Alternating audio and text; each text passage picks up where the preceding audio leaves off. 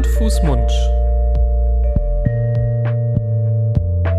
Der Podcast über Kinder- und Jugendmedizin.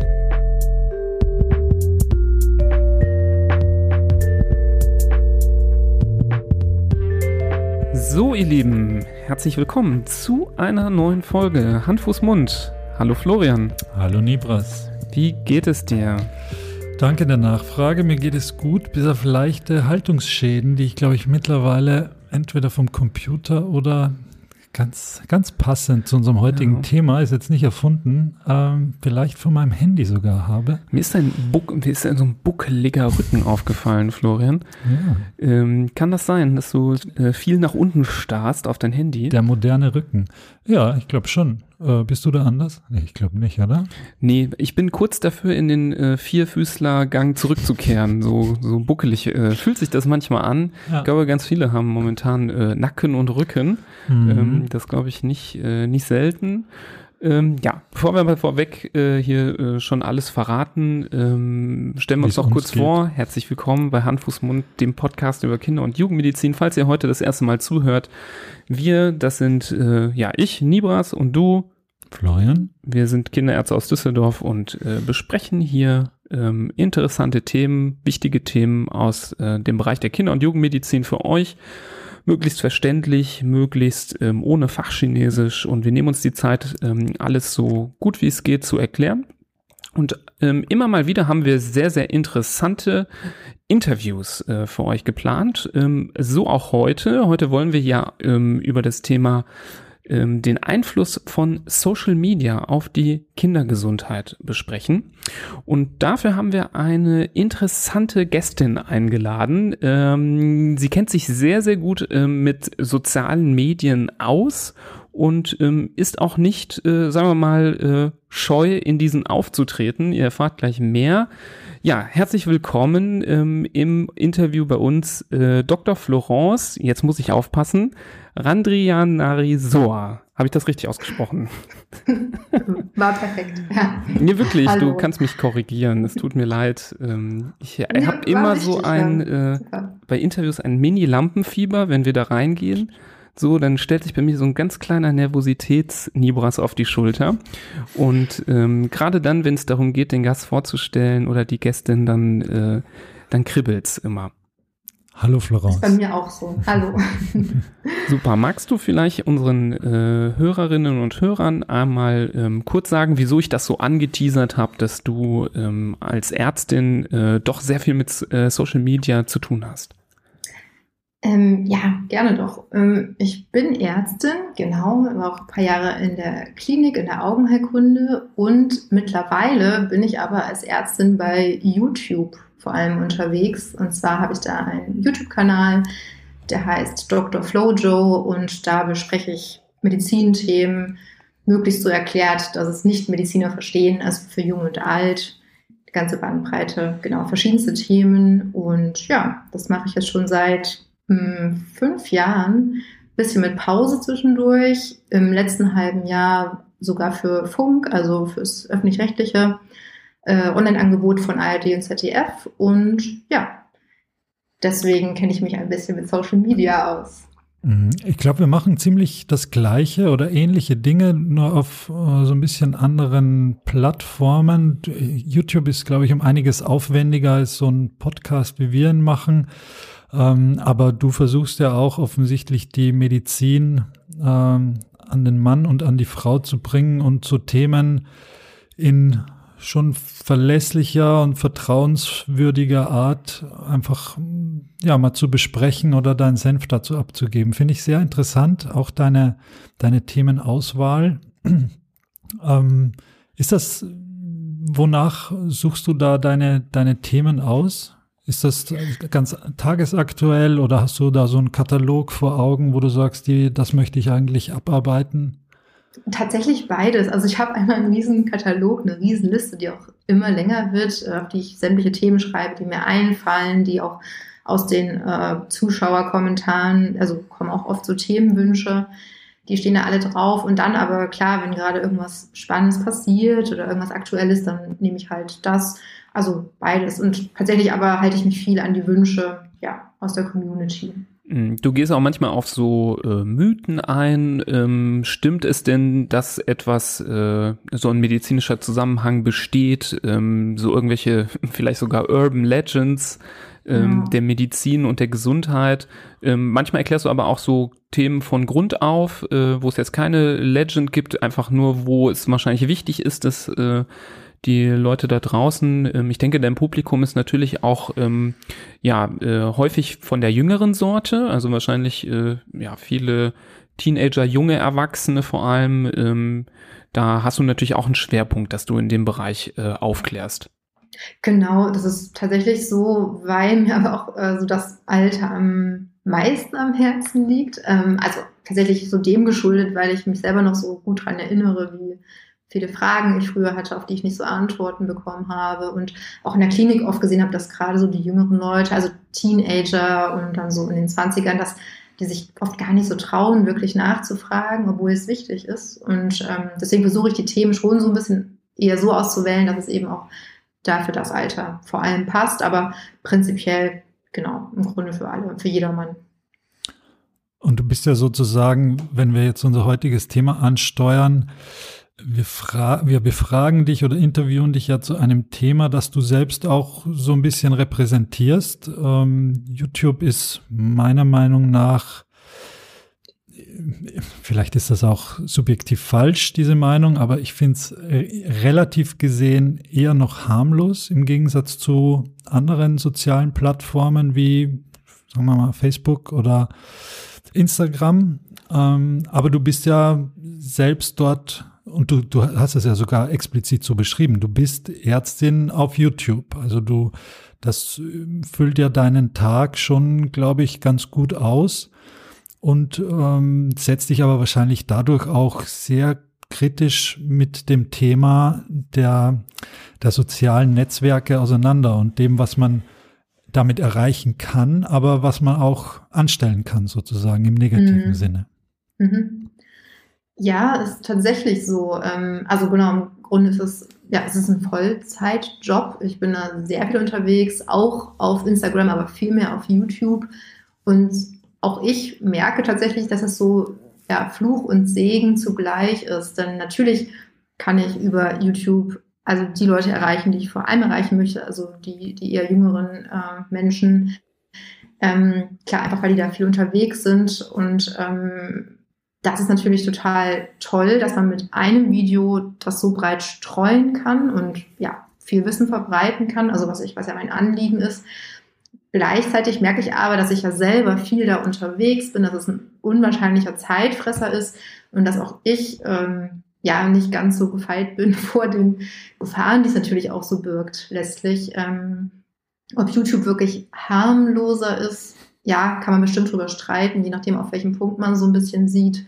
Ich persönlich zum Beispiel finde Instagram immer ein bisschen schwierig, also oder merke, dass das mich auf jeden Fall sehr beeinflusst, auch manchmal auf Ebenen, die mir nicht so gefallen. Und ganz ehrlich, wenn ich dann so manchmal überlege, ja, wenn ich heute Teenager wäre oder Kind wäre, ich glaube, das wäre für mich persönlich nicht die beste Zeit, weil ja, ich mich wahrscheinlich schon sehr davon beeinflussen, beeinflussen lassen würde. Mhm. Ja, die Besonderheit ist ja, dass wenn wir hier sprechen, wir alle uns erinnern können an eine Zeit, wo es äh, keine sozialen Medien gab und mhm. ähm, uns erinnern können, wie es war, als das so aufkam. Und als es aufkam, waren wir dann schon, ja, sagen wir mal, äh, ja, du, Florian, auf jeden Fall schon auf jeden Fall ganz erwachsen. Vielen Dank. Vielen Dank, Nibras. und äh, Florence und ich wahrscheinlich so gerade auf dem Weg ins Erwachsensein. Mhm ähm, ich erinnere mich noch an meine erste Anmeldung bei StudiVZ, äh, damals noch äh, mhm. als äh, Oberstufenschüler. Und äh, genau, das ähm, waren so die ersten Schritte. Mhm. Und jetzt äh, wollen wir natürlich heute über die äh, Kinder und äh, die Jugendlichen sprechen. Und natürlich äh, wird aus jedem Kind mal ein Jugendlicher, also der äh, Übergang ist fließend und äh, mal überlegen, was da die Auswirkungen ähm, sein können. Klar sind wir momentan auch in so einer Extremsituation durch Corona, durch ähm, Schulausfälle, ähm, wo solche Konsumverhalten nochmal hochgeschraubt werden. Vielleicht auch, ja, jetzt nicht böswillig, ne? Also ich denke, viele Jugendliche und Kinder werden auch mal gerne lieber noch ein bisschen mehr draußen, als äh, nur zu Hause zu sein. Aber da ist natürlich dann das Angebot äh, ziemlich verlockend, ähm, sich auf diesen sozialen Medien ähm, aufzuhalten. Gibt es denn, wir reden ja jetzt wahrscheinlich von so, wann kamen die ersten sozialen Medien, so im in der zweiten Hälfte der Nullerjahre. Mhm. Gibt es denn jetzt schon ähm, erste Erkenntnisse darüber, ob denn das exzessive Konsumieren solcher Medien ja gesundheitliche ähm, Auswirkungen auf ähm, ja vor allem Kinder und Jugendliche hat? Da gibt es tatsächlich äh, einige Studien zu, noch mit Vorsicht zu genießen, weil natürlich so ganz Langzeitwirkungen ähm, sind noch nicht oft noch nicht da, aber im Schnitt kann man da schon viel draus lesen. Ähm, zum Beispiel, dass ähm, Jugendliche oder Kinder, die sehr viel auf Social Media oder sich damit beschäftigen, im Schnitt eher in einer schlechteren psychischen Verfassung sind. Heißt, dass sie also eher zu Angstzuständen neigen, ähm, häufiger Depressionen haben, also dass sie da gehäuft auftreten. Die Frage ist natürlich da immer, wie ja immer bei Studien, ist das jetzt wirklich Ursache, Wirkung oder ist einfach nur ein Zusammenhang da? Das ist noch nicht so klar. Aber die Tendenz ist auf jeden Fall da. Kannst du das noch kurz erklären? Also das bedeutet ja, dass die ähm, vielleicht die äh, die, sagen wir mal, psychisch äh, schlechter gestellt sind, aus anderen Gründen vielleicht dann dazu neigen, mehr auf den genau. Plattformen zu sein. Ne? Also genau, also richtig. Genau. Mhm. Also genau, das ist eben nicht, das heißt jetzt, also es ist nicht bewiesen bis jetzt, dass nur weil man viel bei Social Media unterwegs ist, deswegen auch mehr Depressionen mhm. hat. Mhm. Also der Zusammenhang kann auch anders sein. Zum Beispiel, dass mhm. wenn man sowieso ein bisschen psychisch instabiler ist, mhm. man auch eher dazu neigt, sich davon noch mehr herunterziehen zu lassen. Kann ja aber auch ein Warnsignal sein, wenn man merkt, dass äh, äh das Kind, der, äh, die Tochter, der Sohn sich sehr, sehr dahin äh, zurückzieht in diese Medien, dass es ja vielleicht, äh, auch wenn das nicht die Ursache der Problematik ist, ja ein in, in, äh, Anzeichen dafür auch sein kann. Also genau, also man kann es ja auch so lesen. Genau, definitiv. Mhm. Ähm, dann äh, ist es auch so, dass so Schlafstörungen oder, Schlaf oder Schwierigkeiten beim Schlafen ähm, immer mehr zunehmen, auch gerade bei den Teenagern und Kindern. Auch da wieder, ja, wie gesagt, ob es jetzt wirklich nur als Social Media liegt, ist wieder die andere Frage, weil ja generell der Lebensstil heute sicherlich ganz anders ist als jetzt noch als wir Kinder waren, zum Beispiel vor 20, äh, 30 Jahren. Ähm, aber auch das ist so eine Sache, auf die sehr mit in Studien geschaut wird. Dann ist auch noch ein Faktor, dass ähm, zum Beispiel das eigene Körperbild, dass es da Probleme gibt, also dass die ähm, Kinder und Jugendlichen von heute viel mehr so zu Selbstzweifeln neigen, unsicherer sind, was tatsächlich, und das kann man schon so sagen, durch Social Media nochmal so mehr angefeuert wird, leider zum Negativen. Ähm, das ist so ein Riesenpunkt. Ähm, genau, also da gibt es tatsächlich so verschiedene Dinge und auch zum Beispiel, was Augen angeht, ähm, also die, die Sehstärke, auch, auch da gibt es negative Entwicklungen. Also man kann schon sagen, dass Social Media positive Seiten sie haben, auch leider, gerade wenn es um die Gesundheit geht, äh, ja, leider viele negative Auswirkungen zu haben scheinen bis jetzt. Mhm. Ich komme jetzt nochmal zurück zu meinem Vergleich von YouTube mit dem Rest. Bei YouTube habe ich so den Eindruck, als wäre das noch mehr von den Benutzern gesteuert. Ich meine, die Videos, die man da sieht, die sind zum Beispiel von dir oder von XY oder sonst irgendwie und sind, ist einfach eine Ansammlung an Vide Videos. Vielleicht durchschaue ich auch nicht das Ganze. Aber wenn ich mir jetzt äh, Facebook angucke oder Instagram, dann steckt da ja eine unglaubliche Maschinerie dahinter, herauszufinden, wie ich in das, in den Kopf des Konsumenten reinkomme. Sei es über Werbung oder, also Werbung ist, glaube ich, am, steht am Ende äh, des, des ganzen Liedes, ist das Wichtigste und das ist der Grund, warum Facebook, Instagram, das alles gegründet wurde, um Geld zu verdienen über Werbung. Aber um die Konsumenten bei Laune zu halten, da sind ja wirklich äh, exzessive Mengen an Experten unterwegs, die versuchen äh, herauszufinden, wie ich einen Menschen so an das Medium binden kann, dass er im Endeffekt dann das möglichst tut, was ich als Betreiber davon will. Also nämlich zum Beispiel konsumieren. Und da ist meiner Meinung nach der große Unterschied, äh, vor allem was Facebook angeht, weil es hier diese starke Manipulation gibt und die genau darauf auf, auszielt, was du gerade auch gesagt hast, nämlich ähm, es wird immer wieder die, es, die, Be die Belohnung ist ein ganz wichtiger Punkt, der den Menschen da vorgegaukelt oder hervorgerufen wird, nämlich dass man, ähm, wenn man diese, wenn man Teil dieses sozialen Mediums ist, dass man eine gewisse Belohnung oder ein, ein Freudegefühl oder eine Befriedigung erreicht. Und das andere ist natürlich das, was du angesprochen hast mit dem Körpergefühl, dass einem eine Welt und eine Menschheit vorgegaukelt wird, die es ja in der Form nicht mal im entferntesten gibt, sondern da wird entweder über, sagen wir mal, über Filter oder Fotos oder über andere Darstellungen oder über Herauskehren von einzelnen Personen eine Welt vorgegaukelt, die es ja in der Form einfach, einfach nicht gibt, aber die den Konsumenten dazu verleitet, das äh, zu wollen oder, oder das ähm, zu verfolgen. Mhm.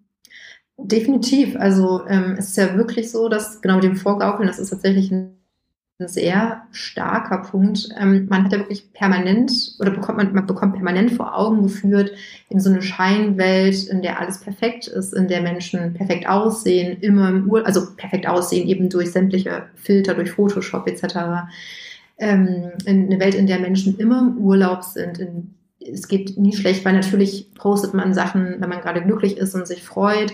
Man sieht, wie die Freunde ja immer tolle Sachen erleben und keiner, beziehungsweise kaum einer, postet, äh, ja, was von dem Moment, wenn er in der Ecke sitzt und gerade weint, weil irgendwas Schlimmes passiert ist. Und dadurch vergleicht man sich natürlich permanent oder das eigene Leben immer mit dem Leben von den anderen, diesem scheinbar perfekten Leben. Das führt natürlich dazu, dass man selber dann auch total unzufrieden wird, weil man einfach sieht, sieht wie groß die Diskrepanz da ist, dass man selber auch zum Teil unrealistische Erwartungen an das eigene Leben hat, was natürlich auch dann wieder einen viel größeren Druck macht, ähm, weil man halt sieht, wo man nicht ist, ähm, im Gegensatz zu den anderen, also vermeintlich. Und das hat einfach im Grunde so eine Kette von mehreren Dingen, die da ablaufen, ähm, ja, die dann eben so ganz viel Unzufriedenheit führen, dazu, dass man sich minderwertig fühlt, ungenügend. Und äh, das kann natürlich auch wirklich sehr, sehr belastend sein, viel Stress auslösen. Ähm, genau. Und tatsächlich ist es so, dass das muss man sich ja wirklich vor Augen führen, dass so die Betreiber und, oder Erfinder von Social Media, das Ziel ist ja wirklich, den Nutzer und die Nutzerin so lange wie möglich auf der Plattform zu halten. Und das ist bei YouTube auch nicht viel anders tatsächlich als bei Instagram oder Facebook. Dass wirklich die Mechanismen genau so sind, ähm, da sitzen wirklich ähm, Leute, die ihr Handwerk verstehen, auch Psychologen auf der anderen Seite und konstruieren diese Apps oder diese Anwendung genau so, dass man wirklich nicht davon loskommt, was ja insofern schlau ist, was natürlich für die Erfinder, für die Betreiber super ist, aber eben, wenn man das konsumiert, ja, ist man dann eben in so einer Schleife gefangen mhm. letztlich, was sich ja auch wieder darin zeigt, dass, ähm, dass es auch eine richtige Social Media Abhängigkeit gibt mhm. mittlerweile. Mhm. Ja, das Interessante ist ja tatsächlich, dass äh, die User ähm, oder dass äh, die Plattform gar nicht das äh, Produkt ähm, ist von Social Media, sondern der, der User, die ganzen Benutzer sind eigentlich das Produkt und das wirkt quasi vermarktet an Leute, die Werbung zum Beispiel betreiben wollen. Ähm, das rückt manchmal wieder ins richtige Licht, ähm, dass man gar nicht selber so, eigentlich gar nicht ein User ist, sondern man ist eigentlich die Ware, die über den Tisch gereicht wird. Und ähm, wenn einem das so bewusst wird, dann äh, ja, kann man das auch nochmal kritischer sehen, was das für einen Einfluss auch auf die Kinder zu haben scheint. Ich will mal nochmal ein bisschen genauer auf ein paar Aspekte eingehen. Ähm, wir hatten das jetzt schon mal angerissen mit dem ja, Empfinden für den eigenen Körper und ja diesen äh, gewissen Realitätsverlust, weil man ja ständig vergleicht mit ähm, anderen ähm, typischerweise ähm, finde ich immer ein gutes Beispiel, dass wir, ich will nicht sagen, früher war alles besser, aber früher waren so ein bisschen die Barrieren zu so komischen Schönheitsidealen etwas größer. Also da jetzt irgendwie sich im, im, im Kiosk irgend so ein komisches äh, ähm, Männer- oder Frauenmagazin zu holen mit irgendwelchen Models drin. Ähm, die Hemmschwelle war riesig. Heutzutage kann jeder irgendwie einem anderen Account folgen. Ähm, das, äh, da ist die Hemmschwelle komplett aufgelöst und kann sich die Sachen da anschauen. Ähm, gibt es da Zusammenhänge, dass, ähm, sagen wir mal, exzessiver Konsum, gerade von so wahrscheinlich Video- und Fotoplattformen, wo Leute so ihre Körper darstellen, ja auch zu Essstörungen führen kann oder gerade wenn der Körper ja sich so entwickelt, dass man, ähm, man nennt das ja Körperschemastörung, also dass man mit seinem eigenen Körper ähm, einfach unglücklich ist und damit irgendwie nicht lernt klarzukommen mit der Zeit. Ja, da gibt es tatsächlich Untersuchungen oder ja, die das schon gezeigt haben. Problem ist ja wirklich, dass man gerade so als Kind, als Teenager, wenn sich der Körper so massiv verändert, ist man ja sowieso häufig sehr unsicher, vielleicht auch ein bisschen unzufrieden und genau, kommt erstmal noch nicht so richtig mit den Veränderungen klar. Das ist ja ohnehin schon so.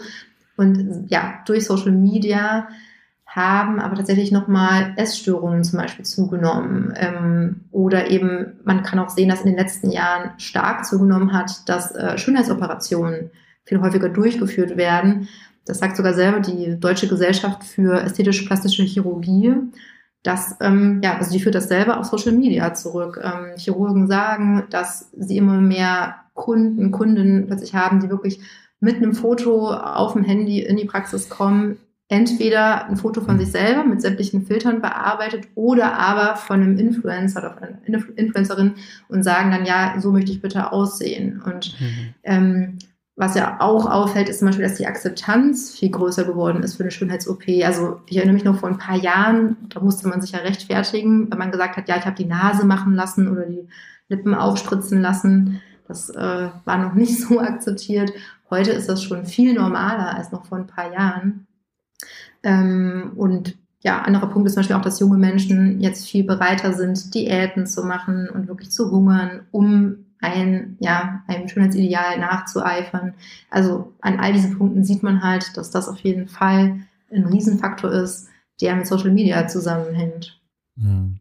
Und das, was ich eingangs beschrieben habe mit meinem Nacken, äh, ich glaube, das ist mittlerweile schon eine offizielle Erkrankung, äh, dieses aufs Handy starren und dann äh, Nackenschmerzen davon tragen. Ich weiß jetzt nicht den äh, genauen Namen. Gibt's das in deiner äh, Disziplin auch? Ist das mit, also das, die, die Sehstörung sozusagen oder das schlechter werdende Augen, Augenlicht, ist das was Offizielles schon, was sich durchgesetzt hat und wo man sagen kann, das ist eine, eine offizielle Folge davon? Ähm, tatsächlich ja. Also es, also in der Augenheilkunde gibt es so verschiedene Sachen, die mit ja, zunehmender Bildschirmarbeit oder nicht nur Arbeit, sondern auch Social Media zusammenhängt. Und zwar zum einen ist es so, dass äh, heute viel mehr trockene Augen auftreten als früher. Ich sage jetzt so trockene Augen dahin, aber es ist tatsächlich ein Krankheitsbild, das trockene Auge. Und es kommt halt daher, dass wir, ähm, wenn wir halt auf den Bildschirm schauen oder auf den Handybildschirm, viel seltener blinzeln, wodurch das Auge trocken trocken wird. Und das macht einmal Jucken, Brennen, kann Augenerkrankungen machen. Also das nimmt deutlich zu mit dem Social Media Gebrauch. Und dann, das ist ein ganz großer Faktor, ähm, nimmt wirklich weltweit die Kurzsichtigkeit zu.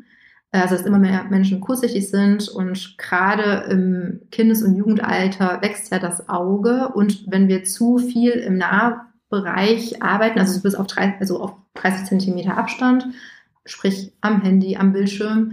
Ähm, und dann noch zusätzlich diesen Mangel an Tageslicht haben, weil wir uns nicht draußen bewegen. Das sind dann Reize dafür, dass unser Auge länger wächst, um kurzsichtiger zu werden, also um besser auf kurze Entfernung zu sehen. Und das hat wirklich ganz massiv zugenommen. Das klingt jetzt vielleicht erst gar nicht so schlimm. Ja, Herrgott, okay, trägt man halt eine Brille. Aber es ist wirklich ein Problem, weil auf lange Sicht damit auch andere Erkrankungen am Auge zunehmen.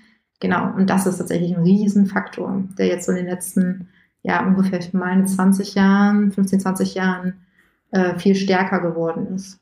Und da be bewegen wir uns ja noch nicht mal annähernd in der richtigen Richtung, oder? Was die Prävention davor angeht. Also nee. heutzutage, wenn ich meine Kinder angucke, was die in der Grundschule schon am Computer oder am, am Tablet machen müssen, da wird man ja auch jetzt beim Homeschooling, die werden ja dazu gezwungen, sozusagen an diesen Geräten zu arbeiten.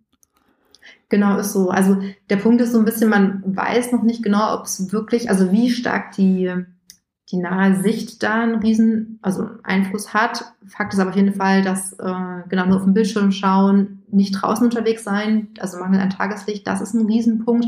Und dann eben die Kombination von beidem es dann nochmal. Mhm. Ich meine, die nahe Sicht alleine kann ja als Erklärung nicht reichen, weil vorher hast du auf dem Schulbuch geguckt und jetzt guckst du auf dem, auf dem Laptop oder so. Also die, die Entfernung hat sich ja nicht viel geändert, weil du ja auch äh, Texte da am Computer liest. Aber vielleicht ähm, hat äh, das aber jetzt vielleicht ein bisschen, geht auch so ein bisschen am Thema vorbei, weil wir ja mehr auch über Social Media sprechen wollten, ist aber trotzdem super interessant. Ähm, wenn ihr nicht mir böse seid, will ich noch mal ein bisschen zurücklenken ähm, in, in Richtung soziale Medien und äh, vielleicht doch nochmal auch ähm, in äh, Richtung ja, ähm, psychiatrischer Probleme. Ähm, ich finde ja immer schwierig das Thema, ähm, wie der Umgang unter den äh, Kindern, unter den Jugendlichen, aber auch bei uns Erwachsenen merkt man das ja leider immer wieder ähm, geworden ist durch äh, soziale Medien. Ähm, die, die Hemmschwellen, sich gegenseitig auch mal anzugreifen oder zu beleidigen oder jemanden anonym anzugreifen, weil man sich ja verstecken kann hinter einem Fake-Account zum Beispiel, sind ja total äh, flach geworden. Ähm, es ist äh, ja häufig zu sehen und man hört es oft, dass gerade in so ja, Gruppen, wo viele Schüler zum Beispiel drin sind von einer Klasse. Ich finde jetzt so eine WhatsApp-Gruppe zählt für mich auch zu sozialen Medien, ähm, so ein Chatroom, ähm, dass dort relativ viel ähm, gehänselt wird auf dem äh, digitalen Bereich, bis hin zu, ja, den Begriff benutzt man ja heute sehr viel zum, zum Cybermobbing. Ähm, auch da äh, gibt es doch bestimmt ähm, Hinweise, dass das zugenommen hat, seitdem soziale Medien größer geworden sind, oder? Ja, es tatsächlich. Ich schätze sogar, dass ähm, sieben von zehn Kindern und Jugendlichen davon betroffen sind oder das schon mal erfahren haben. Das ist natürlich auch echt leicht nachvollziehbar, weil ähm, mit Social Media das Problem ist ja so ein bisschen, man ist ja wirklich immer erreichbar oder und jeder ist immer erreichbar und man kann viel einfacher Bilder mal eben rumschicken. Also was ich damit sagen möchte, früher, als es eben noch keine Social oder soziale Medien gab, wenn man nach, aus der Schule nach Hause gegangen ist, war man halt zu Hause, da war nichts mit, ach, ich schicke jetzt mal ein peinliches Foto an die gesamte Klasse mit einem Klick und alle können es sofort sehen. Das ist heute halt natürlich ganz anders.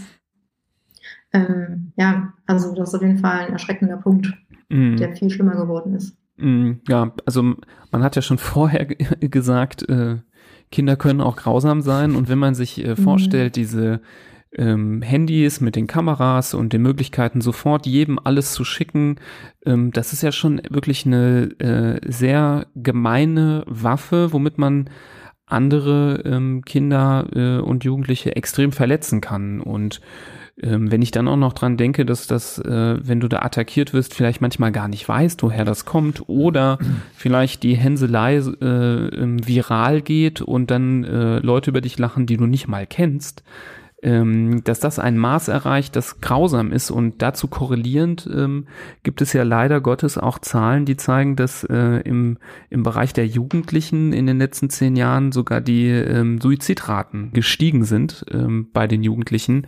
Das finde ich ähm, eine ganz besonders erschreckende ähm, Statistik. Ich habe äh, da Zahlen gefunden, dass ähm, im Bereich der 13- bis 15-Jährigen ähm, die Suizidrate sich verdoppelt hat in den letzten zehn Jahren. Das sind jetzt Zahlen aus den USA, muss man sagen, aber trotz allem äh, denke ich, dass man die auch in gewissermaßen übertragen kann.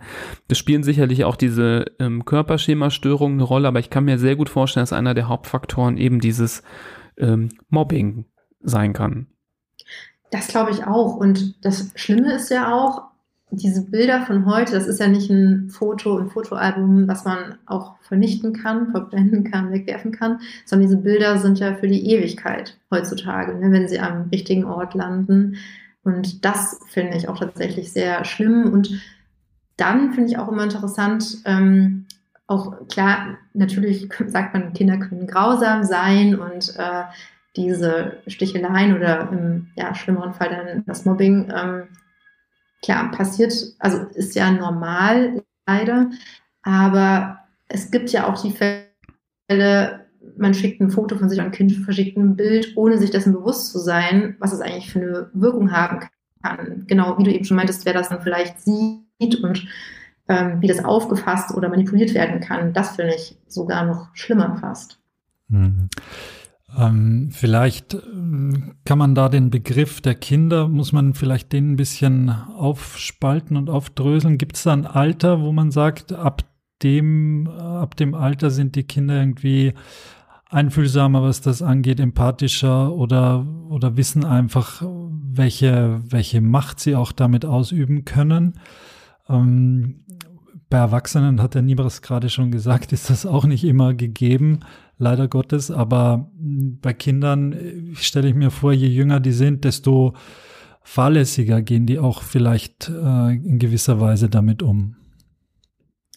Genau, also ich glaube, so eine wirkliche Altersgrenze kann man gar nicht pauschal angeben, weil es ja sicherlich von jedem Kind immer ne, unterschiedlich abhängt, wie reif das ist, was es schon für einen Horizont hat. Also genau, da würde ich sagen, muss man immer im Einzelfall drauf schauen. Aber klar, im Schnitt auf jeden Fall, je, je jünger das Kind, umso schwieriger kann es einschätzen, was das für eine Wirkung haben kann.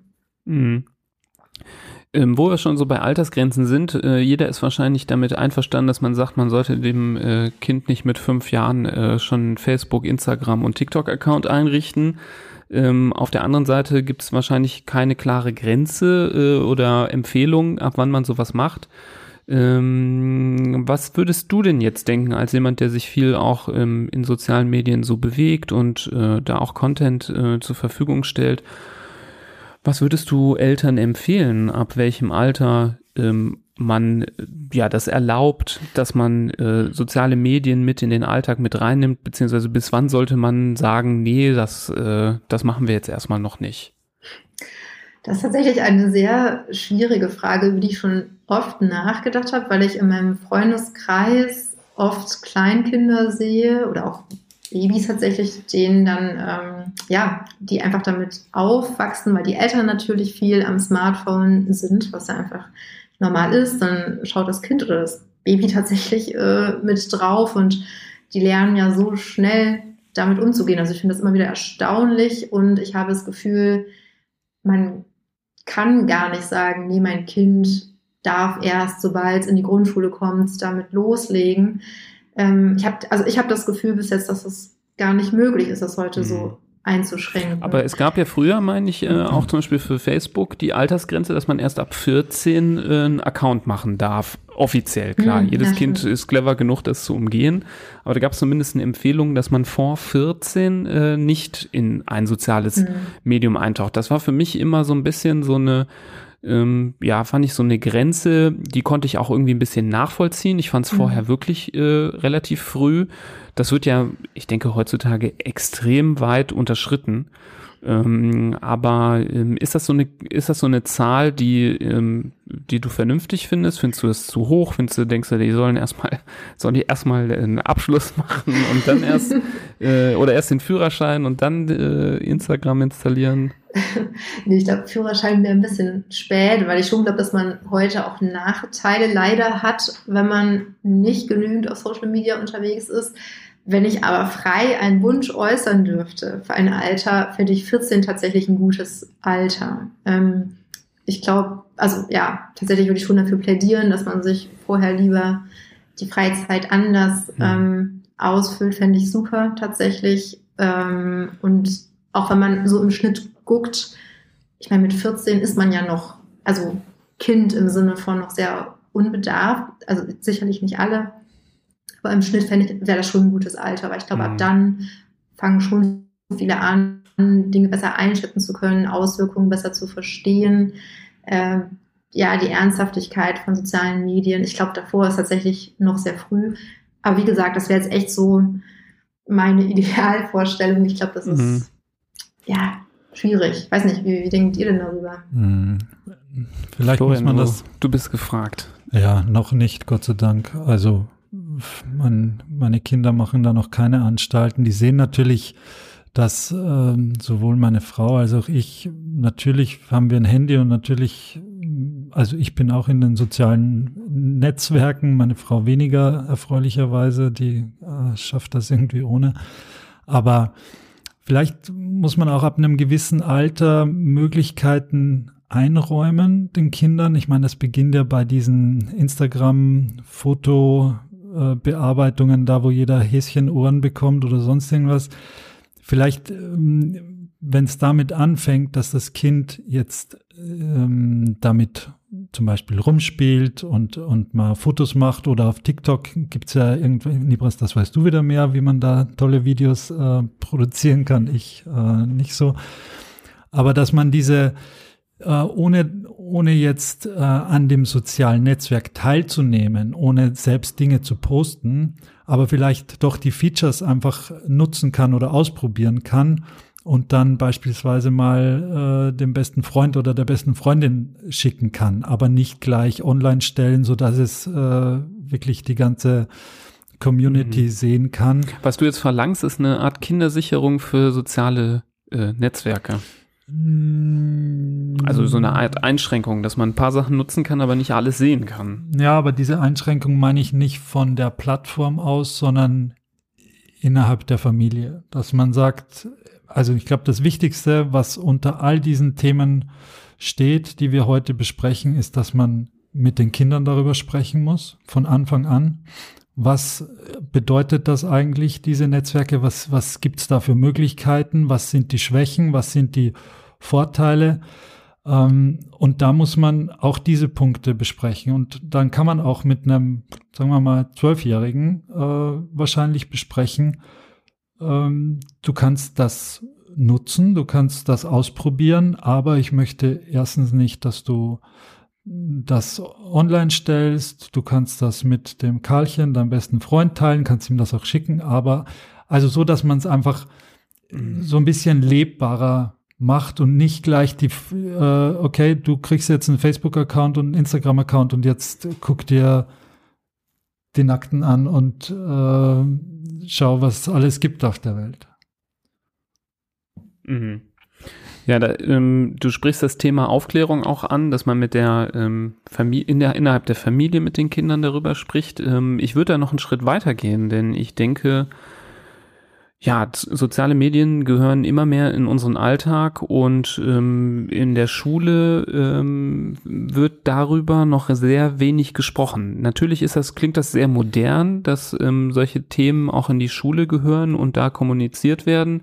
Ähm, ich weiß nicht, wie, wie, du das siehst, Florence, aber aus meiner Sicht wäre das, glaube ich, was, ähm, was in zukünftige Schulcurriculae rein muss, dass man auch solche Sachen lernt. Also ich erinnere mich noch, wie wir irgendwie Computerunterricht hatten in so einem Raum mit ganz langsamen äh, Computern, mit ätzenden Röhren, Bildschirmen und da ähm, lernen durften, wie man eine Word-Datei aufmacht.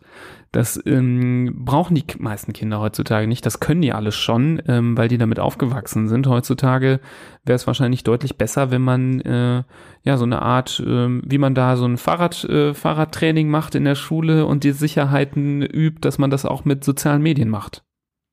Fände ich auch total sinnvoll oder notwendig sogar, nicht nur sinnvoll. Ähm, stimmt, weil genauso wie es für uns damals war, so geht man mit Word oder mit Excel um, zum Teil auch in der Schule. Ähm, das sind halt heute sozialen Medien und ich fände es auch tatsächlich gut, wenn man das offen in der Klasse, klar in der Familie sowieso, mit Eltern, das ist schon so der erste Schritt, aber dann auch in der Klasse offen drüber reden kann und alle mit ins gleiche Boot nehmen kann im Grunde und einmal aufzeigen kann, wie du gerade meintest. Das ist zwar das Tolle daran, dass es finde ich, ist ja, muss man ja auch immer kommunizieren oder kann man ja auch kommunizieren, welche Möglichkeiten sich dahinter verbergen und gleichzeitig aber eben, wo es dann gefährlich wird, wo man aufpassen soll. Ähm, ich glaube, wenn man dann halt in der Klasse sitzt und unter Freunden ist, ähm, kann ich mir vorstellen, dass man dann auch noch mal ein bisschen offener dafür ist oder vielleicht auch noch mal anders traut, mhm. sich zu fragen und dann hinterher wahrscheinlich in der Pause oder ja. nach dem Unterricht auch wieder ins Gespräch gehen ja. mit Freunden. Ja, verbieten alleine äh, ist, finde ich, auch total die schlechte Idee ähm, und da so re total restriktiv zu sein, ähm, da man ja eh irgendwann ein Alter erreicht, äh, wo man es machen kann. Und ähm, ich glaube, so umso mehr man vorher so ein äh, ja, so ein Geheimnis darum schürt und du darfst nicht und du darfst erst ab dann und dann, umso größer ist der Reiz, sich dann auch ab einem gewissen Punkt da äh, voll und ganz reinzustürzen. Ähm, so eine schrittweise Eingewöhnung vielleicht, wie es in so einer Kita ja auch gemacht wird, äh, wäre vielleicht der richtigere Weg. Und das geht aber nicht nur zu Hause und das, ähm, dass äh, alle Eltern da das ähm, voll und ganz ähm, die, die A, die Zeit, B, die Geduld und C, sagen wir allein schon die Kenntnisse haben, da so eine Art Aufklärungsarbeit zu leisten, kann man ja auch nicht voraussetzen. Deswegen finde ich, gehört das tatsächlich heutzutage ähm, in den Schulunterricht. Es gibt Untersuchungen, dass ähm, Kinder, deren Eltern so Überwachungs-Apps installiert haben, also wo die, wo gewisse Dinge gesperrt sind oder wo sie auch äh, sehen können, was, was das Kind äh, online sozusagen macht. Das ist erstens häufiger mit einer autoritären Erziehung verbunden. Das ähm, verblüfft jetzt eher weniger.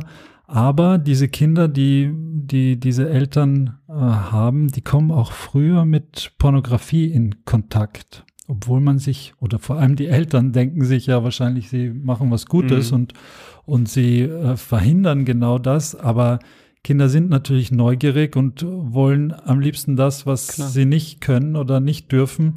Und dann finden sie noch früher den Weg, zum Beispiel eben zur Pornografie und es wird genau das Gegenteil von dem ausgelöst, was, was eigentlich ähm, vielleicht gewollt war.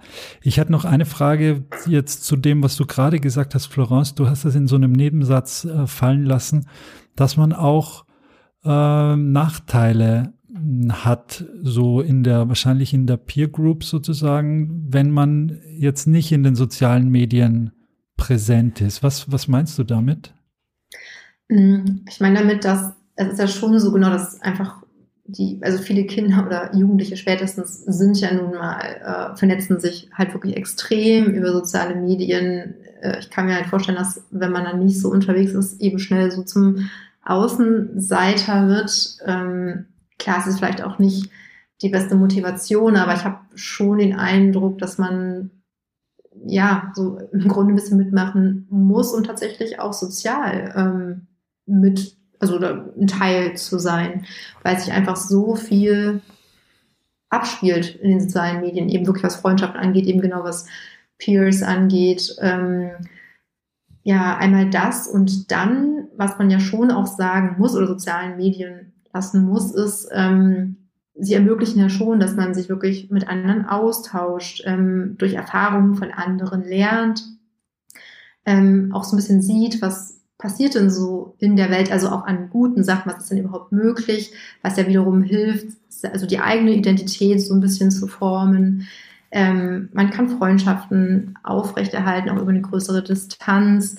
Ähm, und dann gibt es auch Untersuchungen, die tatsächlich gezeigt haben, dass Menschen, die in sozialen Netzwerken unterwegs sind, oft oder häufiger auch ein Gefühl von Support, also von Unterstützung haben, was sie als sehr positiv bewerten. Und all diese Sachen, ja, ähm, gehören halt einfach, glaube ich, heute so dazu. Und deswegen würde ich sagen, hat man definitiv schon einen Nachteil, wenn man sich damit nicht so auseinandersetzt, auch in einem ja, jüngeren Alter. Mhm. Ja, ich finde es schön, dass du auch nochmal die positiven Seiten beleuchtest. Wir wollen auch nicht alles nur verteufeln.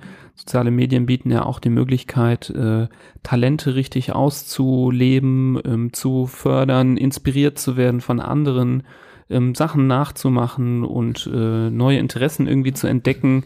Und es ermöglicht einen auch, wie du schön gesagt hast, äh, Freundschaften über weitere Distanzen zu äh, ähm, schnüren oder ähm, sich eben mit Leuten zu vernetzen, die ähnliche Interessen haben, ähm, die man jetzt äh, in seinem direkten Umfeld nicht findet, so dass man da auch ähm, gehört wird. Also es gibt natürlich ganz viele tolle positive ähm, Seiten auch daran, ähm, die man nicht äh, die man nicht ähm, vernachlässigen darf. Aber natürlich äh, sind diese Aspekte ähm, ja, positiv, aber worauf wir noch äh, halt auch äh, abzielen wollten, war ja auch dieses Exzessive, also dieses den ganzen Tag und äh, mehrere Stunden und davon gar nicht mehr wegkommen, sofort die schlechte Laune haben, wenn man es irgendwie mhm. weglegen muss. Das gibt's ja auch manchmal. Man kennt ja ja, jeder kennt ja irgendwie so Kinder im, im Umfeld äh, oder Jugendliche, die ganz schnell ganz schlechte Laune kriegen, wenn dann äh, das Handy mal weggelegt werden muss oder die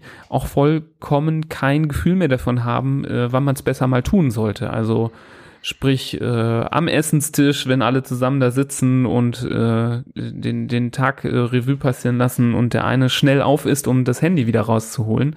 Das sind dann halt so, schon auch so Verhaltensweisen, die so eine Familien äh, Harmonie auch mal stören können, aber da muss wahrscheinlich sicherlich jeder auch äh, irgendwie mal durch. Ähm, Florian, du hast ja eben das mit dem Überwachen angesprochen. Mhm. Das fand ich jetzt auch interessant. Ich kenne mich da jetzt nicht so gut aus. Da ähm, gibt es Apps, womit man das anscheinend machen kann. Da wollte ich nur noch mal aus meiner Kindheit erzählen. Also ich habe sehr gerne immer geguckt, was in Schränken drin ist. Und die Schränke, die abgeschlossen waren, die haben mich immer am aller, allermeisten interessiert. Und da habe ich dann nie aufgegeben und ganz, ganz lange gesucht äh, nach den Schlüsseln für diese Schränke. Und deswegen kann ich mir das vorstellen, dass das ähm, da so eine Art Tresor zu machen und da die ganzen, hier, du darfst zwar ein Handy haben, aber die ganzen sozialen Medien kommen da äh, rein und du darfst auch gar nichts äh, damit machen. Das glaube ich wirklich eine falsche Herangehensweise. Ähm, und ich fand dein Beispiel schön, dass man dann zum Beispiel sagt, hier, da ist das, du kannst diese Fotofilter benutzen, aber ähm, lass uns das zusammen machen. Äh, wir machen das Foto, dann ähm, schickst du das darüber, also nicht, dass man jetzt permanent nur über die Schulter guckt, aber dass man das Gefühl gibt, ähm, ja, dass man da rangeführt wird, ein bisschen wie Stützräder äh, für die ersten Schritte ähm, auf den sozialen Medien. Und ich glaube, es sind einfach auch gewisse Absprachen, man kann es jetzt Regeln nennen oder Absprachen notwendig für den Gebrauch dieser, dieser Plattformen, dass man dem Kind beibringt, ab dem Moment, wo das interessant wird, dass da keine Telefonnummern online zu stellen sind, dass man keine Fotos von sich selbst jetzt beim Baden oder beim Duschen da reinstellt, auch wenn das Kind un, unschuldig und was weiß ich, elf ist oder so, das versteht natürlich das in der Ausprägung nicht, warum man das nicht machen soll, aber das muss man, muss man festlegen oder dass keine privaten Details da ähm, äh, veröffentlicht werden. Die Frage ist auch, ob man nicht den, Du hast gerade den zeitlichen Gebrauch äh, angesprochen, ob man das nicht reglementieren muss mit äh, so Screen Hours sozusagen, wo man sagt, mhm. okay, es ist jetzt Wochenende, du mhm. beim Spielen ist das ja so ein bisschen verbreiteter noch, dass das ist auch bei uns zu Hause jetzt gerade ein Thema, dass man sagt, okay, ist Wochenende, äh, keine Hausaufgaben mehr, jetzt kannst du mal eine Stunde daddeln. Mhm. Unter der Woche sieht's wieder anders aus und wenn das Facebook-Alter äh, des Kindes angebrochen ist, dann muss man das damit wahrscheinlich genauso machen und verhindern, dass das in der Nacht nachgeholt wird und dann zu schlaflosen Nächten führt. Also es ist ganz schön kompliziert, ähm, wahrscheinlich auch so mhm. in deiner in deiner Erfahrung, Florence, oder? Ja, definitiv. Also ganz ehrlich, ich glaube, wenn wir alle ehrlich sind, ähm, ja, auch als Erwachsener ist man einfach oft ja sehr viel unterwegs. Klar, also soziale Medien sind halt immer zugänglich auf dem Smartphone. Ja, dann wird nochmal kurz aufs Handy geschaut vom Einschlafen. Der erste Griff morgens ist beim Aufwachen eben dann wieder zum Handy oder der Blick drauf. Und das ist ja ganz normal. Und da denke ich mir so, wenn man das natürlich Kindern so vorlebt ähm, und sich selber nicht klar macht, natürlich ist das dann auch für Kinder und Jugendliche völlig normal. Mhm. Und ähm, also ich habe mich da selber tatsächlich ertappt, ähm, als meine Nichte noch ein bisschen jünger war, oder da war die vielleicht so fünf, sechs Jahre alt. Ähm, ich war zu Besuch und hatte das Handy dabei und habe halt genau öfter tatsächlich YouTube kurz die Kommentare durchgelesen und was meine Nichte gesehen hat, war natürlich, dass ihre Tante oft am Handy ist. Und dann kam oft die Frage, was machst du? Kann ich mit draufschauen? Mhm. Und da ist mir klar geworden, ach, Mann, natürlich, sie sieht das so, sie sieht, das ist normal, natürlich ist es dann auch für sie in Ordnung und sie denkt, das muss so sein.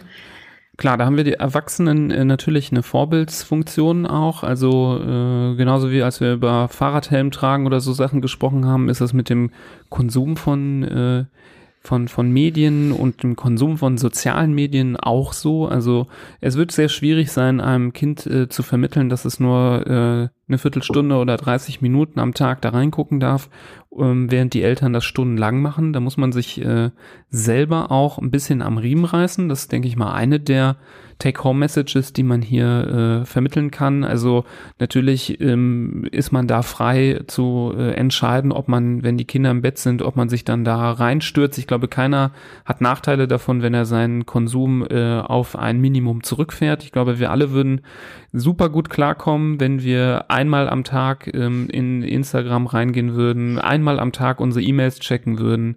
Ähm, und, ja, das ist äh, schön. Ja, das wäre schon schön. Also ich glaube, das wäre so das Erste, wo man vielleicht auch anfangen könnte, ähm, um seine Kinder äh, gut ähm, ja, einzuleben in das Thema, dass man selber seinen Konsum zurückfährt. Ähm, und dann fand ich es nochmal gut, Florian, dass du das nochmal unterschieden hast, dass es äh, ja nicht nur ähm, um die Inhalte geht, was man sich da anguckt, ähm, wo man wahrscheinlich äh, vor allem auf Vertrauensbasis arbeiten sollte und sagen sollte, du kannst zwar alles sehen, aber ich würde mir wünschen, dass du bitte keine Gewalt dir anguckst und so, dass man das offen kommuniziert und dass dann noch diese zeitliche Komponente dazu kommt. Und ich glaube, so eine Mischkalkulation, dass man sagt, du darfst alles angucken, ich vertraue dir, dass du dir keinen Mist anguckst, ähm, das würde ich mir von dir wünschen, aber ich verbiete dir nichts aber wir machen so einen Time Package, also dass wir sagen, ähm, du kannst 30 Minuten am Tag reingucken, du kannst die 30 Minuten auf einmal verballern, du kannst aber auch mehrmals am Tag fünf Minuten reingucken, also das so, dass man das direkt auch so ein bisschen mhm. trainiert. Mhm. Also sowas könnte ich mir gut vorstellen. Ähm, das halte ich auch nicht für übertrieben reglementatorisch. Ich finde am übertriebensten wäre, wenn man einfach alles nur so zulässt und gar nichts irgendwie versucht, ich will nicht kontrollieren nennen, sondern äh, dass man es nicht so begleitet, sondern dass man es, dass man es unbegleitet geschehen lässt. Das ist, glaube ich, der größte Fehler, den man machen kann. Und dann noch vielleicht im Nachhinein im Verlauf, im Browserverlauf nachzugucken, was sich das Kind angeguckt hat. Das ist ja wie Tagebuch lesen. Da wird das Vertrauen wahrscheinlich für immer und ewig erschüttert. Und genau darum geht es, um dieses Vertrauen. Und das Ziel muss eigentlich sein, dass das Kind, in welchem Alter auch immer, zu einem kommt und sagt, schau mal, heute habe ich das gesehen und das war ganz schlimm und schrecklich und das wollte ich eigentlich gar nicht sehen und das ist sozusagen passiert. Mhm. mhm. Und nicht, dass man es selbst äh, entdeckt und sagt, ey, was hast du dir denn da angeguckt? Bist du verrückt? Und dann mhm. kommt ein riesen ein Riesenstreit und eine ganz ja. belastete Beziehung wieder dabei ja. raus. Ja, das könnte ich mir gut vorstellen, dass man dann auch äh, zeigt, ja, das hast du jetzt gesehen und ähm, wenn du das nicht sehen möchtest, hier, ich bringe dir bei, wie man äh, das Video jetzt blockiert zum Beispiel mhm. oder diesen User. Also dass man solche Sachen halt irgendwie ähm, auch weitergibt. Und ein ganz wichtiges Thema sicherlich ist auch die Kontakt, ähm, die Kontaktmöglichkeiten, äh, die es da gibt. Nicht ja. nur mit den besten Freundinnen und besten Freunden, sondern dass man ja auch von Wildfremden da kontaktiert werden kann und äh, das ja auch mehr als ähm, nicht altersentsprechend dann sein kann. Ist auch ein ganz wichtiger Punkt, der aber so, so ein bisschen ein eigenes Thema ist, dieses Trafficking. Florence, jetzt hätte ich mal eine Frage. Was würdest du denn unseren Hörerinnen und Hörern raten? Ähm, müssen die sich wundern, wenn die Freundschaftsanfrage, die sie ihrem Kind schicken, nicht angenommen wird? Ah, ähm, nein, müssen sie sich nicht. Also äh, ich finde, das ist normal, weil natürlich möchte man auch als Kind eine gewisse Privatsphäre, hat man ja auch ein Recht drauf. Und gerade was sich so bei den sozialen Medien abspielt, das sind einfach Sachen, man möchte nicht, dass das die Eltern so mitbekommen, weil das so der eigene Raum ist, den man ja mit Freunden teilt. Und nicht mal, weil man was Schlimmes macht, sondern weil man einfach ja sich abgrenzen möchte zu den Eltern. Und ich finde das völlig normal und in Ordnung, wenn man dann die Freundschaftsanfrage von Mutti oder Papa ablehnt. Mhm. Also finde ich nicht schlimm. Findest du es denn okay, dass Mutti und Papi überhaupt eine Freundschaftsanfrage senden? Sollte man es nicht lieber einfach bleiben lassen?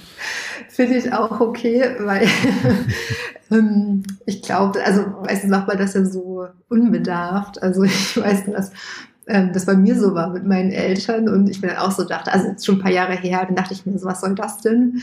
Aber ich glaube, die hatten dann gerade selber so entdeckt, ach, wie cool ist denn Facebook und äh, oh, da ist ja mein Kind unterwegs, das ist ja toll. Mhm. ähm, genau, also finde ich auch normal. Ich meine, natürlich bestimmt gibt es auch die Fälle, da passiert das mit einem Kontrollgedanken. Ähm, ja, ich glaube, es ist in beide Richtungen normal, mhm. sowohl dass Eltern die Freundschaftsanfrage rausschicken, mhm. ist ja nicht schlimm, aber man sollte es nicht persönlich nehmen, wenn es abgelehnt wird. Also ich finde, genauso wie man sagt, äh, den Kindern würde man empfehlen, dass sie einen Account erst mit 14 machen, müsste man auch so eine Grenze für die Eltern einführen, dass die Freundschaftsanfrage erst so ab 24 oder so geschickt werden darf und akzeptiert werden darf. Diese zehn Jahre muss man dem äh, die Privatsphäre dann äh, mindestens respektieren. Ich glaube, das würde ich für mich mal so einführen. Ja, ich glaube, wenn ich mich zusammenreißen kann, dann später mal. Ich denke, unsere Accounts, äh, die wir haben, die kann man äh, auch gut mit den, auch gut den Eltern zeigen. Man darf ja auch nicht vergessen, so ein 14-Jähriger oder eine 15-Jährige, da wird ja mitunter schon so tagtäglich ein Knutschfoto mit dem besten äh, oder mit dem äh, Partner online jetzt kommen die ganzen Klischees, Florian. Ja, aber ist das, das muss man jetzt auch nicht mit den Eltern teilen. Aber äh, un, unser unser Unverständnis darüber äh, ist wahrscheinlich auch unserem fortgeschrittenen Alter zu schulden, auch wenn du natürlich um einiges jünger bist, einiges jünger bist als Jetzt, ich, ich äh, weiß. Würde ich das jetzt Oder hast du auch Linie. noch Knutschfotos von dir online? Muss ich mal gucken. Ich, ich, da, dazu, ich mal auf TikTok gucken. Ich schweige dazu jetzt erstmal. Ich mache da keine Aussage zu. ähm, ja, so, lang, so langsam kommen wir hier auf die Zielgerade dieses Themas. Ich finde, wir haben das jetzt ganz schön umrissen, die Risiken schon auch so irgendwie genannt. Ähm, wir sind da aber auch mit den Risiken eingestiegen. Ich wollte vielleicht nochmal so zusammenfassen, dass ich auch glaube, dass eben dieses, was wir gerade so bezeichnet haben, dieses unkontrollierte, unbegleitete Heranführen an diese Medienwelt wahrscheinlich ein Risikofaktor ist, um eben solche Probleme zu entwickeln sei es Essstörungen, sei es Depressionen, ähm, sei es auch äh, eine richtige manifeste Sucht, dass man davon auch nicht wegkommt, zeitlich. Ähm, ich denke mal, da gibt's, glaube ich, äh, eben leider das ist, keine. glaube ich, das häufigste. Also die Sucht mhm. ist, glaube ich, deutlich mhm. häufiger als äh, Essstörung oder. Ja, das ist wahrscheinlich auch miteinander vergesellschaftet, mhm. auch zu einem gewissen Maß.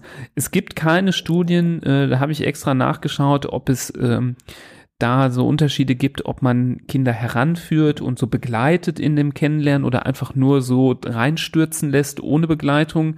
Ich bin mir aber sicher, dass wenn man eine solche Untersuchung machen würde, dass sich schon ein relevanter Unterschied zeigen würde. Das wäre sehr, sehr interessant, wenn man sich das mal angucken würde.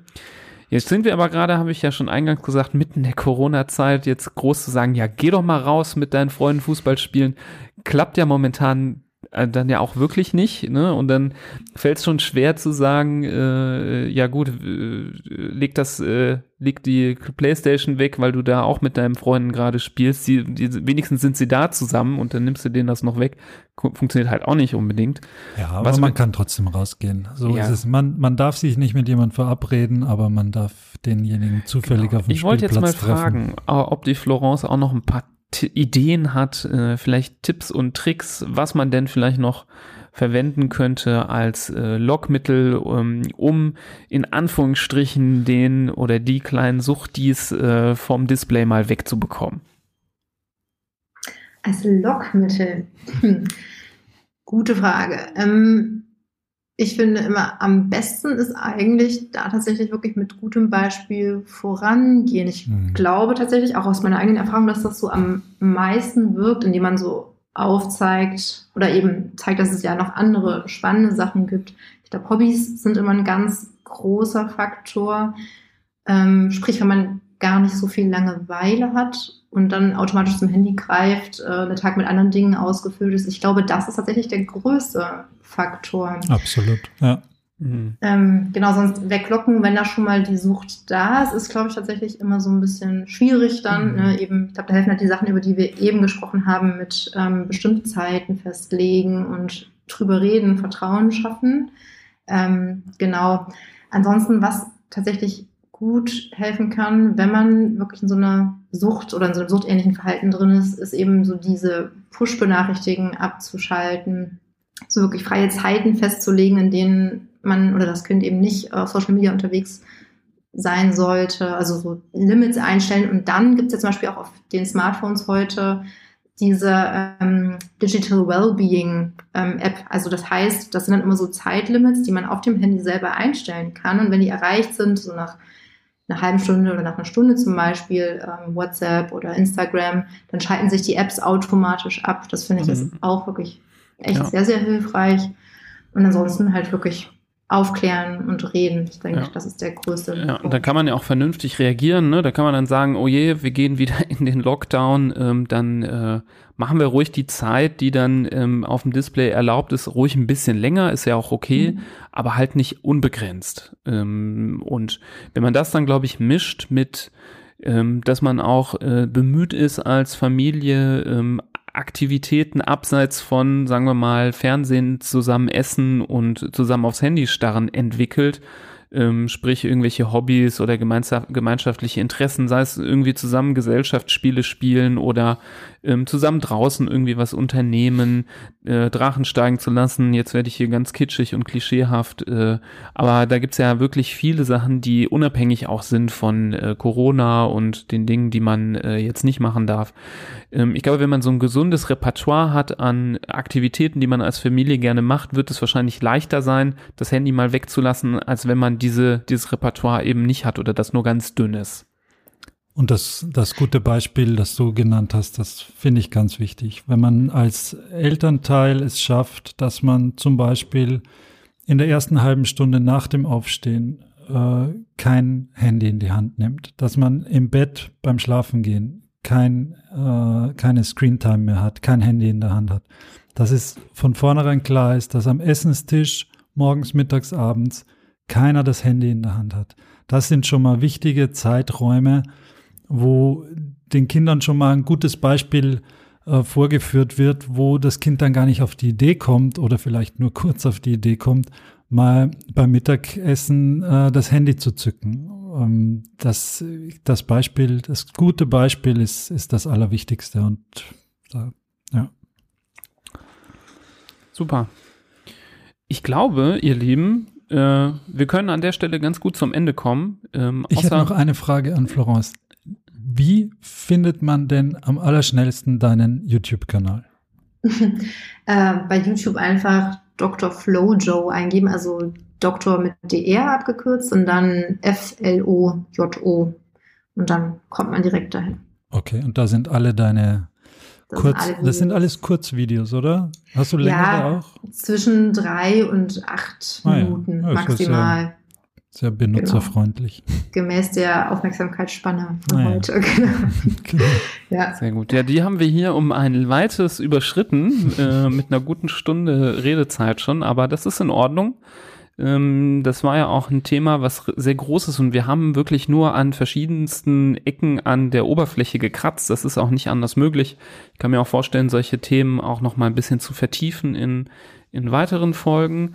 Mich würde es interessieren, ähm, was so unsere Hörerinnen und Hörer machen, wie sie das lösen. Ähm, gerne ähm, schickt uns euer Feedback zu dieser Folge, ähm, sagt uns, wie ihr an das Thema herangeht. Ähm, vielleicht können wir uns da auch noch mal was abgucken und weiterempfehlen an andere.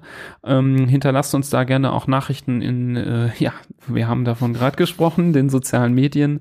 Ähm, haltet euch natürlich nicht so lange auf. Äh, nur eine kurze Nachricht reicht schon vollkommen aus. Ähm, das könnt ihr aber bei äh, den gängigsten natürlich tun. Könnt uns natürlich klassisch eine E-Mail schreiben ähm, oder eine Brieftaube schicken. Nee, das geht leider nicht. Das ist noch zu analog. Ähm, ansonsten ja, verweisen wir auf jeden Fall auch in den Shownotes, ähm, Florence, auf deinen Kanal ähm, und hoffen, dass viele Hörerinnen und Hörer da auch mal reinschauen, weil wir können den auf jeden Fall sehr empfehlen. Du machst da echt tolle Videos. Ich finde, die äh, sind sehr schön gemacht. Du kannst ganz toll ähm, die Inhalte rüberbringen und erklären. Und da hast du so einen bunten Blumenstrauß an Videos und Themen schon bearbeitet, die ähm, Hörerinnen und Hörer finden da sicherlich so einige, die interessant sind. Also ich habe mich da auch schon so manches Mal verloren äh, und musste mich zusammenreißen, äh, auch mal wieder runterzugehen von der Plattform. Ähm, Genau. Danke für das Lob. Ja, nee, sehr gerne, sehr gerne. Und ähm, ja, vielleicht hören wir uns auch an äh, dieser Stelle auch nochmal zu einem anderen Thema. Das wäre doch bestimmt äh, etwas, was wir für die Zukunft ins Auge fassen können. Wenn ihr ähm, die Folge interessant fandet da draußen, leitet sie gerne an andere weiter, die vielleicht mit dem Problem auch zu kämpfen haben. Ne? Vielleicht hat noch letztens äh, äh, der äh, Bekannte geklagt, dass der Sohnemann oder die Tochter zu viel vom Handy hängt. Vielleicht kann man sich da mal ein bisschen reinhören und findet da was für sich. Ähm, also auch sehr, sehr gerne weiterleiten. Ja, und ansonsten bleibt mir nichts anderes übrig, als euch eine gute und gesunde Zeit zu wünschen und macht es gut, bis bald. Danke, Dank dass du da warst, Florence. Gerne, bis bald. Auf Wiedersehen. Tschüss.